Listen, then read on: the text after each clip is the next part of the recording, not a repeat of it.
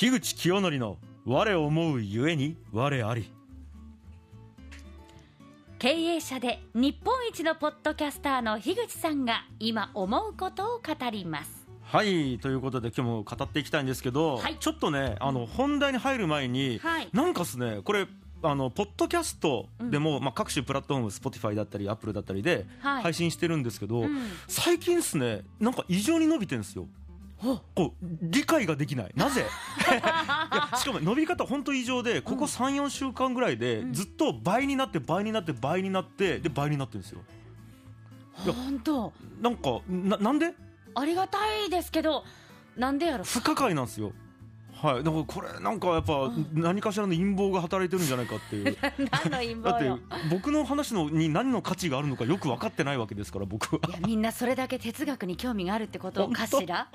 ありがたいですね。でも本当に嬉しいことです。いやだからもしあれやったら、ん。あのなんで聞き始めたかみたいな。あ要はね最近いきなり聞き始めた方多いはずだから、うん。えっと、ななんで急に聞き始めたか普通に知りたいなと思うんで、うん。データとして僕知りたいからそうね私も聞いてみたい。教えてほしいんですけど、はい。そんな伸びてる時にねちょっと今日のテーマは心底どうでもいい。今までは、うん。えーなんかこれをなんかこう分かったことによって日常生活に生かせるとか、うん。あちょっとこうなんかできるようになるかもとか、うん。前向きになるかもとかあったと思うんですけど、うん。今日のは、まあでもほら過去振り返るとはい、しいたけが美味しすぎるとかあはいはいはいはい、はい。ねもっと見直されるべきだとか確かに確かに。納豆ってすごいとか、はい。そういう話も挟んできたので、まだそれは具体的だからいいんですけど、うん。今回それすらもないんで。あそうなの？ということで。何かしら？とりあえずじゃあタイトルの方からはい。発表していきたいと思います、はい。本日のお話はこちら。変わりゆくもの比叡山山頂にてです。え？あのーまあでメインタイトルが本のタイトルこれ。え？メインタイトルが変わりゆくもの。でサブタイトルが比叡山山頂にてなんですけど、何があった？あのー突然なんですけども、はい。僕結構な頻度で精神病んでるんです。ね。ねこれまあ何回かね喋ったかもしれないですけどうんこの番組内で。はい。で病んでは、えー取り返し病んでは取り返しっていうのをやってるんですけども、ええうん。その中でね比較的ひどいのが何回かあった中の1個なんですけど、はい。ええ。ー2015年えはい。当時東京に住んでて音楽制作の仕事をもうがゴリゴリに第一線ぐらいでやってて、まあ、8年前ぐらいですかね。はいの冬なんですけど、うん。まあ、あのちょっと仕事できなくなって、はい。で、えー、とちょっと、まあ、無期限の休みをもらって、はい。ちょっとこう精神と体を休めるみたいな期間があったんですね。ええ。で、まあ、知人にちょっと今こういう時期なんですよっていうのを相談したら、うん。あのまあ、京都に別荘を持ってる方がいて、ほう。んちょっとじゃあ貸してやるからううん。今使ってないから、うん。ちょっとしばらくもうい気が済むまで行ってきって言われてで鍵もらったんですよ。はいで2週間ぐらいかな最終的に、えっとうん行ったんですね。ええ。で、まあ、いろんな本当にリフレッシュさせてもらって、うん。もう毎日散歩したりとか,、うん。なんかいろんな人と会って話をしたりとかした中で、ええ。最終日もう帰る日ですよね、はい。の前日つまりもう最後の最後今日何やるかうん。っていう日になんかこうその京都の生活の集大成みたいなことやりたいなと思ったんで、最後の締めにふさわしい場所としてうん。比叡山行こうと思ったんです。やっぱ京都でうん。なんかこうもうそこそこで帰ってさあ仕事始めるぞっていううんなんかこう心になってたんではい。最後にふさわしい場所締めの場所比叡山の延暦寺行こうっていうことではいはい。うん。まあ何かが変わるかもしれないっていう期待がええ。あったんですね。う。ん。で、まあ、宿から結構遠くて、うんそのえっと数か月、えーす数時間かけて到着して、はい。でしっかりとあのお寺ついておお参りしていったんですよ。ええ。で帰ろうかなって思った夕方ぐらいに、うん。なんかふと思って、うん。ちょっと大したことないないぞと。うん。延暦寺が。なんかね期待してたほどピンとこなかったんですよ僕の中で。でこれ最終日ですからこれ帰ってまた仕事始めるってなった時に、うん。ちょっとこれじゃ終われないなってなったんですよ。もやもやが残なんかるというかね。モヤモヤちょっとやりきってなさが残ったんで、えどうせならてっぺん目指したれとえ いうことで、うん。で延暦寺あるところからまだ山頂までちょっと距離があるんですね。すね。だからえっ、とあのまあその時雪も降ってたんですけどあ2月だったんで、あうん。えーその道案内の人に言って「あのすいません」と「あの俺てっぺん目指したいんですわうん。って言ったんですね、うん。したらその受付のおばちゃんみたいな方いたんですけど、えちょっとやめとけとそのこの季節雪が積もっててもうそもそも登るのが結構大変だと。うん。でそもそも登ったところで大して良くないよと、うん。でもう一個言うと今から登って戻ってきたらそのちょうどケーブルカーで降りないといけないんですけど、はい。その終電にギリギリそうそう。あの終電が17時だったんですけど、はい。ギリギリ間に合うか間に合わないかだから、うん。危ないからちょっとやめとけって言ってうん。止められたんですね、うん。でももう僕最終日だからうわーってなってるから、うん。あご忠告ありがとうございますって言った後にでも登るの大変ってことはうん。頑張ればいけるんすよね。俺行くって決めたんすよ。うん。だから行きますって言って。う、ん。えでもはい、山登るような格好とか準備何もしてないんでしょ？もうスニーカーにジーパンにまあダウンジャケットみたいな感じで。危ないけどね。一切準備してないですけど、うん。もう俺決めてるんでって言って、うんうん。でもう一人もいないですよっつってうん。そんな人、はい。いやでも行きますっつって、うんまあじゃあ一一応教えるけどっつってその紙にボールペンで書いてもらって、ええ。ここのここからこうわ道があるから登ってって教えてもらって、うん。で行ったんですよ。ええ。で登り始めようとすしたんですけども10分ぐらいでもううん。あやばってなって。要はうん。もう膝ぐらいまで埋まるんです。雪で？雪が積もってるから。うんでもうだぐっちょぐちょになりながらうん。もうちょっと先っちょの感覚なくなってすぐなってそんな感じで。え10分でしょ？もう10分ぐらいです。あやばってなって。早いね。ん。もうでももうてっぺん目指すって俺も覚悟きぶち決まってるんでもう目いってるんですよ でもう一歩一歩多分1時間ぐらいかけてうんやっとのことで頂上行けたんですよ。はい。ではい。頂上に登って僕はもうめちゃくちゃ感じたことがあるんですよ。何？でそれが山頂大したことなくねって思ったんですね。あなたねはい。山頂に失礼よそれ。いやと思うでしょ、うん。どういうのを想像してたかっていうと、うん。もう本当になんかいわゆる三角形のなんかこはい。う昔話に出てきそうなこう崖の上みたいに山頂があって、そっから街がバーって見渡せるみたいなものをあごめんなさい。私も同じこと想像してたわ。え比叡山ってうん。そもそも標高そんな高くないんですよ。え。はい。あの848メートルで、ええ。あのそんな高くないですよね。うん。でなんやったら山頂近くっていうのが結構平地がブワーってなっていて そんな標高高くないから木も生い茂って視界悪いんですよ。普通に木と葉っぱがあるから。でガーって平地がある中でポコってちょっとなんか、えっと盛り上がってるみたいな。こ腰ぐらいまで盛り上がってる丘みたいなのあってそこに山頂っていう 札がペンって立ってるんですよ。おでーなんやったら、はい。その奥にうん。テレビ局の中継基地みたいなのがあって普通に見えてるんですよ。あだからもそう。なんか全然雰囲気ないんすねそういうなんか霊剣新たかな的な。ないですね。なくてうん。うーわ終わったーってなって。もう現実全然想像と違うやんってなって、最後の体験これで俺明日から現世にうん。言ったら戻って仕事始めるんやって思ったんですけど、うんとりあえず着いたから、まあ、当時僕タバコ吸ってたんで、うん。一本タバコ吸うかっつってうん。バー吸うんですけど、うん。全然気持ちよくもなんともないんですね。で、まあ、時計見たらもうロープウェイの終電近づいてきたんで、あもうそろそろ降りないとマジやばいわってなって、うん。もう来た道をまんま歩いて帰るわけですよ。何の新鮮な気持ちもなく。また雪にまみれながら。でなんじゃこれと思いながらね一歩一歩こう もう足の感覚ない中で歩いた時にうん。ふって思ったんですよ。これ人生と同じじゃないかって思ったんですね。はいや結局僕らってあなんかててっぺんみたいなものがあって、うん。山頂にとても素敵なものがあるっておそらく思って今そこに向かって頑張ってるんですよ。うん。でもえででその気概があればどんな困難の道でもいあの乗り越えることができるんですよ人間って、うん。でもついてその景色見たら、うん。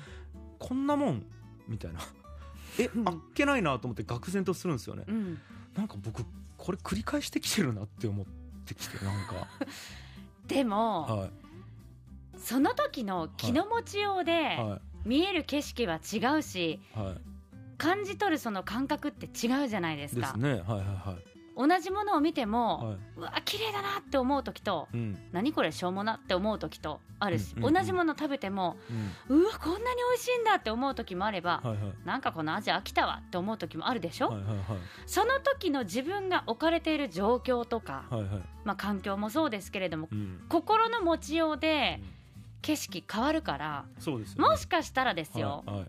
今比叡山に行ってはい。またその山頂に行ったらはいこんなに実は自然豊かであなんて緑の美しい場所だったんだって思うかもしれない。そうですよね、うん。でもちろん、うん。なんかそれを期待していったんですよ。うん。でもなんかまあその僕の心が原因なのか、うん。その環境が原因なのかわかんないんですけど、要はがっかり期待外れっていう感情はもう変わらないじゃないですか、うん。そうなんですよ。うん。で、えっと僕思えなかったんですよ、うん。よっしゃウェイみたいな思えそのなくて。時はね。うんででも、えっとそっから降りてうん。歩いてる時に、うん。そのさっき言ったような気づきを得たわけです。これ人生のようだ今までの人生繰りなとね。返しやなって。例えば、あのーなんですかねじゃあ僕東京出てって音楽で食えるようになった時ってめちゃくちゃ幸せやろうなと思ったら、うん。大したことなかったし、うん。なんか慣れたらもう普通やし、うん。とかなんかじゃあ、えっと、芸能人の人にいっぱい会って、うん。なんかこうキラキラした芸能界でなんか仕事するんだとか思って、うん。そこにたどり着いたら、うん。まあ普通に打ち合わせしてるしん。芸能人となんかこう、うん。別に大したあれもなく、うん。でテレビ出たいなと思って、うん。いざテレビに出たらもあなんかこんなもんかって思うし、っていう感じなんですよなんか、でまずそれに気づいたんですね、はい。でもっと言うと、うん。なんかこうやって気づきを得たっていうのって、うん。本当になんかさっきもさやさんも言いましたけど、うん。なんか山頂に到着して何かをもらったわけじゃないんですよ、うん。あの山頂に登る道中でこれええ自分で気づいたんですね。道中っていうか登って降りる時に、うんそうですね。あこれね。これに気づいたって、ええ何からも言われることなく勝手に自分でピーンってこうん。う腑に落ちたというか、はい。メイクセンスみたいな感じにね。なったんですよ。うんだからこれもなんか誰かから受け取るようなもんじゃなくて、うん。気づく人は気づくし、うん。気づかない人は気づかないっていうことあるなって、うん。ここも今までずっとこれ繰り返してきてるなって思ったんですね、っうん。ていうのがまず一個あったんですよ、うん。であーなんかこれを気づくために俺登ってきたんかなと思いながら、うん。で、えー、となんとかこうロープウェイ乗れてはい。でワイヤーでこうふらふらこう揺られながらこうブイーって降りるんですね、はい。でなんかずっと川沿いを降りていくんですよ。うん。ロープウェイは川を下に見ながらあ降りていくと、うん。で、えー降りたところからさらにちょっと歩いて、うん。電車の駅ですよね、ええ。駅まで向かうんですけどずーっとこう川を沿いをずーっと行くんですね、うん。で駅に着くとさらにその川がずーっと伸びていて、うん。その先は琵琶湖につながってるんですよ。ほうほう。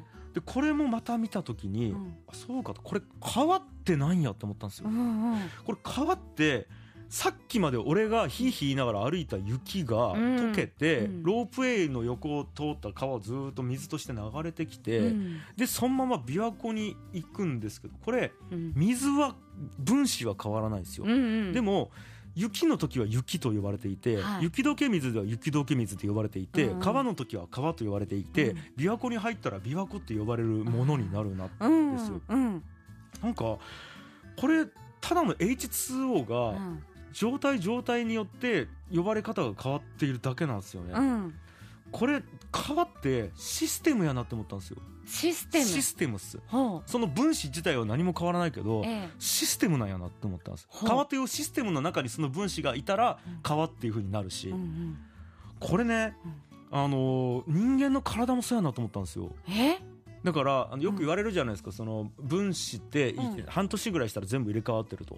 細胞が細胞が細胞がでです、えはい、えあこれなって思ったんですよ。うん。でなんかこれってよく言われてるやつなんですよね。例えばその福岡真一さんっていうそのか学者が言われている、うんうんえーなんですかえ生物と無生物の間っていう著書とかがあったりするんですけどそれでも言われてるし、うん。あと大昔で言うとその鴨の長明がうん。北条記で言ってるんですね、うんあの行く川の流れは絶えずしてあはいはいしかも元の水にあらずなんたらかんたらあー懐かしいなその。あるんですけど、はいはい。僕らその言葉は知ってるんですよ、てかええてる。当時の僕はその言葉は知ってるんですけど、深く考えたことがなかった。うん、なんかここ国語で習ったなぐらいに思ってるんですけど、うん僕、えー、と歩いてそれピーンってきてるんですよ。そうほう。ほ一連をあの流れをうん。一日で全部見たからピーンってきてるんですよね。う、おうおうおうでその後にあこれ鴨の長明が言ってたなって思い出すんですよ。ほなんかこの順番もまた結構大事で、うはいなんていうんですかね。自分で気づいたことがすこれってそうかあれのことかっていううん。気気づいたんですね。はいはい。これ多分ですけど体験がなかったらへえまあふんね。ふんぐらいで終わってることなんですけど体験実感があるから、うん。バコーンってこう貴重なたいなんか気づきとして、そもそも多分体験がなかったらうん。まず川を見た時にその発想まで至らないというか、はい、考えようともしなかったかもしれませそうんなんですよよね。そうなんですよ。で、ね。なんかこの水なんぞやみたいなものって、うん。なんかこう歩かないとダメなんですよそこ、うん、そうですね。っていうのがあったんですよね。だからなんかえっ、となんかそれ以降、うん。僕結構世の中というか現世でうん。巻き起こるこの世界すべての物理現象みたいなうん。ものとか、うん。なんていうんですかね人間と人間の関係性みたいなものも、うん。なんていうかそういう感覚で捉えるようになってきたというか、うん。なんかあなんていうんやろな。とどまるものは一つもなくて、うんうん。ああ無常みたいな。うんうん。常ならずみたいな感覚で、ん。もう変わりゆくものでしかないんやっていうものをなんか捉えるようになったんですよね。いやとかちょっとちょっと話それますけど、うん。例えばですね今第2子僕生まれてるんですよね、うん。で明らかに第2子なんですよ、うんでえっ、とまあ僕に似てる部分もあったりするわけですよね、うん。でもちろんですけど他のどの赤ちゃんとも違うんですよ、うん。でも今飲んでるのってうん。ミルクだけなんですよ。うんうん。そのミルク市販のミルクなんですよ、うん。市販のミルク飲んでて、うん。なんでこいつめっちゃこんなオリジナルな見た目してるんやろってよとかも思うんですよ。要はあ同じミルク飲んでる赤ちゃんってこの世にいっぱいいるわけですけど全員顔も性格も全部違うんですよね、もちろん。なんか構成してる分子はほぼ同じなんですよ、あ分子で言うと分ね子レベルで言うと、うんだって同じ栄養を入れて出してるだけだから、うん。ほぼ分子の源が同じなのに、うん。みんな違うわけじゃないですか。これ皮も一緒じゃないですか。なんか全部これは H2O とか、うん。なんかちょっとゴミとか端子とかなんですけど、そこの川に流れたら川っていう名前で呼ばれるわけじゃないですか、そうねそんなんも思ったりして。まあ人はそのほらもちろんね、はい。私は詳しくないけれども、はい。DNA の違いだとか、はい。それこそほらその子の性格だとかで、はい。表情とかも変わってくるだろうし、はい。あの好きなこととかで、はい。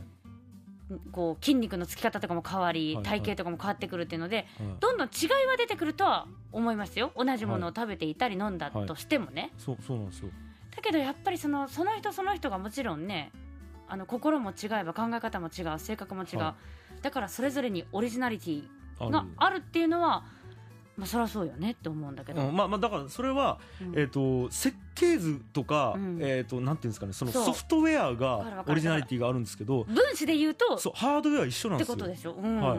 だから僕、う川がシステムだと同じように、うん。あ人間もシステムやって思ったんですよね。はあ。っていうまああの思ったっていうだけです。いやでもこれはね、は比叡山に行って、はいはい。山頂に登りいはい。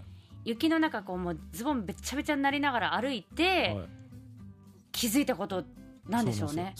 だって私絶対そんなこと多分もう今 あの提案されたというかこうお話聞かなかったらはい。多分一生一度も考えなかったと思う。でしょ、川はシステムなのかとか思ったこともないし はい、分子レベルでは一緒だよなとか考えたことないもん、まあでもそういう考え方がまあ一つ生まれたっていうことが大きかったんでしょうね。まあ大きかったです。だから、うん。あの比叡山行ってよかったと思うし、うん。多分いろんな人がいたらまた違ういろんなこと思うだろうなって思って。で今日はただ僕思っただけです。これ。だから。ちょっと今のタイミングでまた行ったらまた違うかもよ。違うかもしれないですね。違うことを感じるかもしれません。はい。ということでいや、切削さ再生回数伸びてきたところでこれねまたガクンって下がりそうな気がしますけど。哲学よ。哲学ね。もしかしたらはい。比叡山に行く人が増えているかもしれない。はい、いやーということで、えー本日のフルーム樋口清則の我を思うゆえに我ありテーマは変わりゆくもの比叡山山頂にてでした